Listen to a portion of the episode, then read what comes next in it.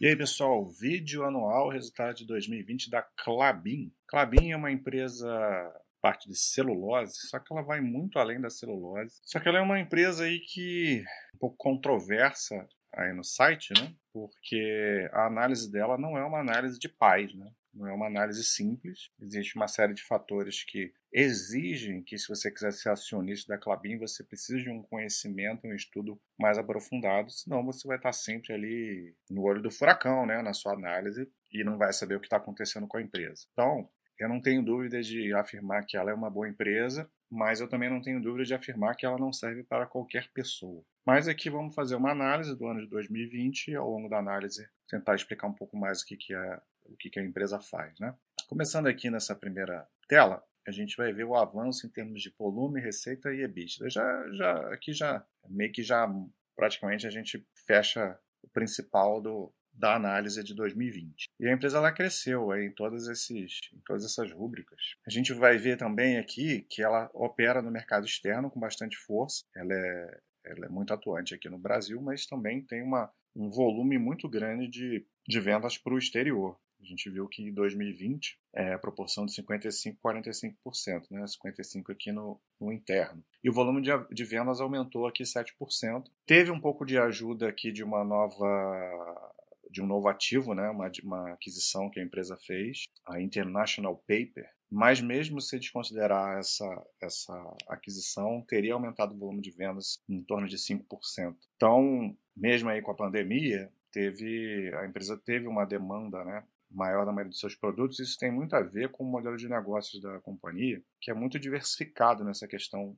porque não é só a celulose que ela vende, sim produtos que vão além, né, que são é, derivados aí da celulose, papéis, cartões, embalagens, craft liner, o material para fralda, né, o fluff da fralda. Isso tem a ver também com a capacidade que a empresa tem de, de diversos tipos de fibra que ela consegue explorar nas suas áreas. Né? É uma empresa verticalizada, ela tem desde a área florestal até a produção é, industrializada dos produtos. Então isso gera para ela também uma, uma flexibilidade para atuar com questão de demanda, de oferta. Uma empresa bem completa, empresa que vem aumentando a sua produtividade com, com o projeto é, Puma, é, inicialmente, agora também ela está investiu pesado no Puma 2, que agora em 2021 deve começar a ter os primeiros resultados aí da sua operação. Esse projeto ainda vai muito à frente, tem outras fases, né? E isso vai gerando sinergia para a empresa se tornar cada vez mais eficiente, mais produtiva. Então, a gente vê a receita líquida crescendo 16%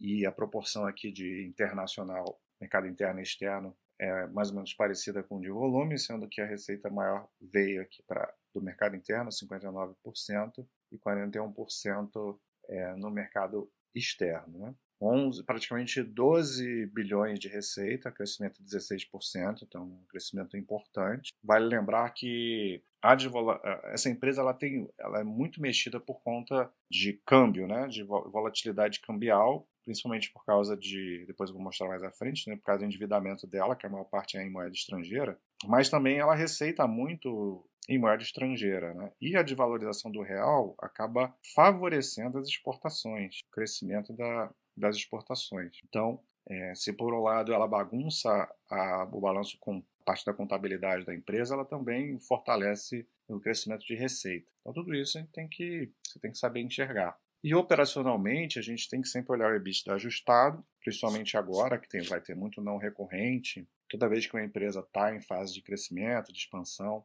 principalmente essas empresas que são heavy, asset heavy, né, que, são, que ela possui ativos pesados, muitas vezes a gente vai ter muito não recorrente nessa em fase de crescimento. Então a gente sempre tem que ajustar o EBITDA para a gente ter uma noção real de como a empresa está operando. Aqui eles já dão isso mastigado para a gente. A gente vê que o EBITDA subiu 14%, mas se a gente fizer esse ajustado, desconsiderando efeitos não recorrentes, o aumento foi de 27%.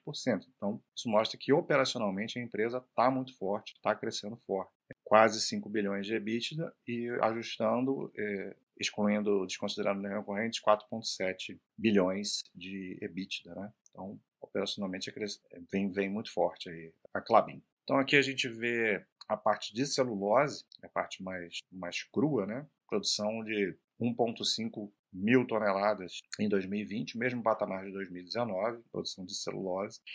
Aqui eu tinha falado da, das fibras, né? Que ela tem a fibra longa e a fibra curta. Isso faz com que ela consiga atuar em outros tipos de mercado, com produtos de maior valor agregado, que tem uma demanda crescente hoje, é, ao contrário de que se ela fosse uma, uma, uma empresa apenas de fabricação de celulose, isso deixaria ela bem menos diversificada e não exposta a um mercado que, que vai ter muita volatilidade de demanda, né?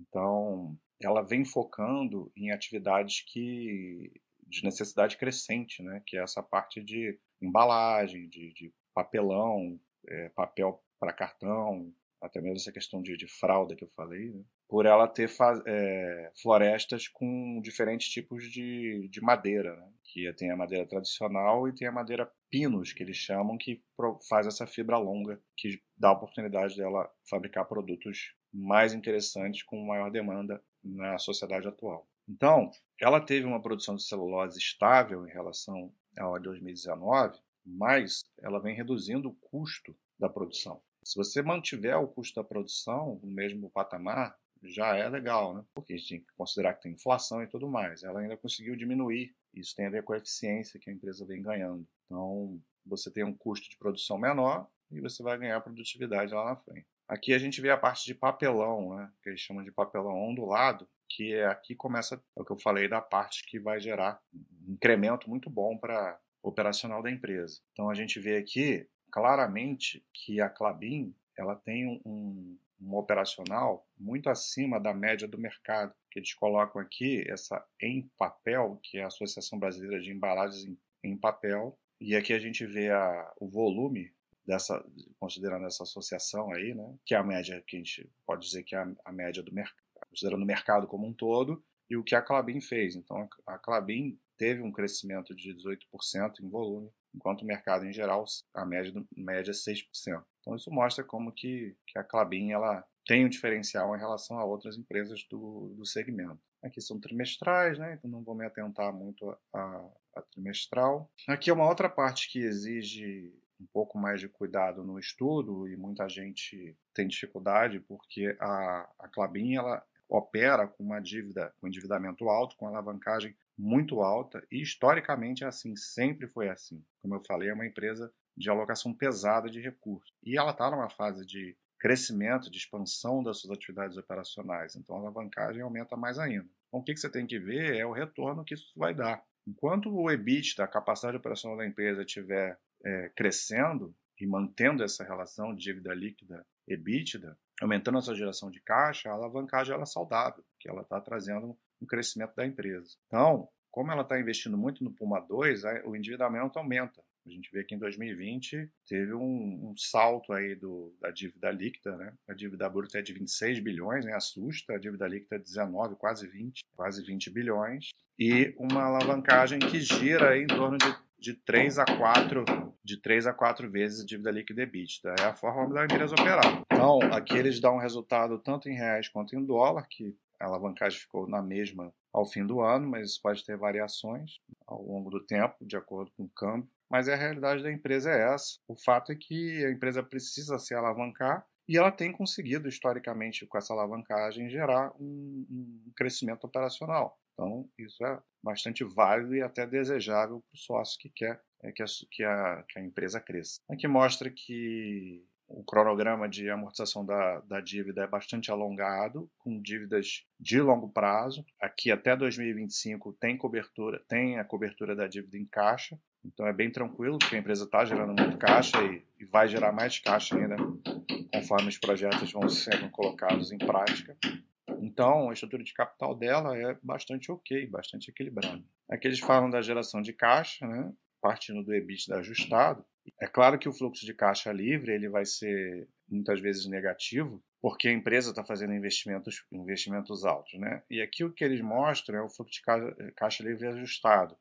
Qual que é o principal ajuste aqui? É você pegar o CAPEX utilizado no projeto de Puma 2, que é um que é um capex que não é de manutenção, que é um capex de expansão, que não vai ser sempre assim, né? E para você ver a real capacidade de geração de caixa da empresa, 4.4 bilhões, se você ajustar, tirando o capex do, do Puma 2 e outros outros ajustes aqui, mas o mais importante é o Puma 2.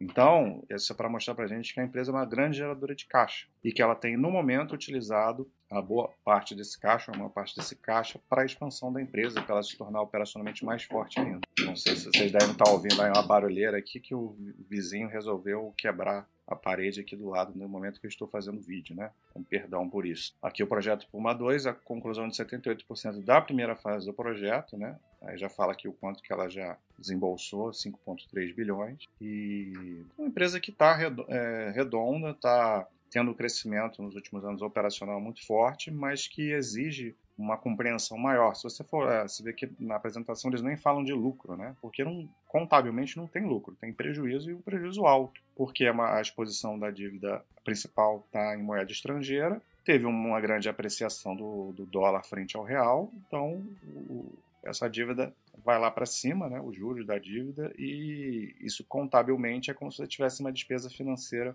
é, muito alta. Então, tudo isso o sócio tem que ter esse entendimento. Pra, senão ele vai olhar o número friamente e vai achar que a empresa é muito ruim, que é uma empresa que gera prejuízo, enquanto a empresa está num momento operacional muito bom, muito bom, geração de caixa muito forte. Então, por isso, é uma empresa que exige um pouco mais de dedicação e estudo, caso você queira ser sócio dela. No momento, a empresa vai muito bem no seu operacional e vamos acompanhar aí a partir do conclusão desses novos projetos, Puma 2, essa empresa vai ganhar mais tração, vai continuar crescendo e mantendo a sua dívida dentro da sua estrutura de capital, que é o que ela tem feito até então. Um abraço.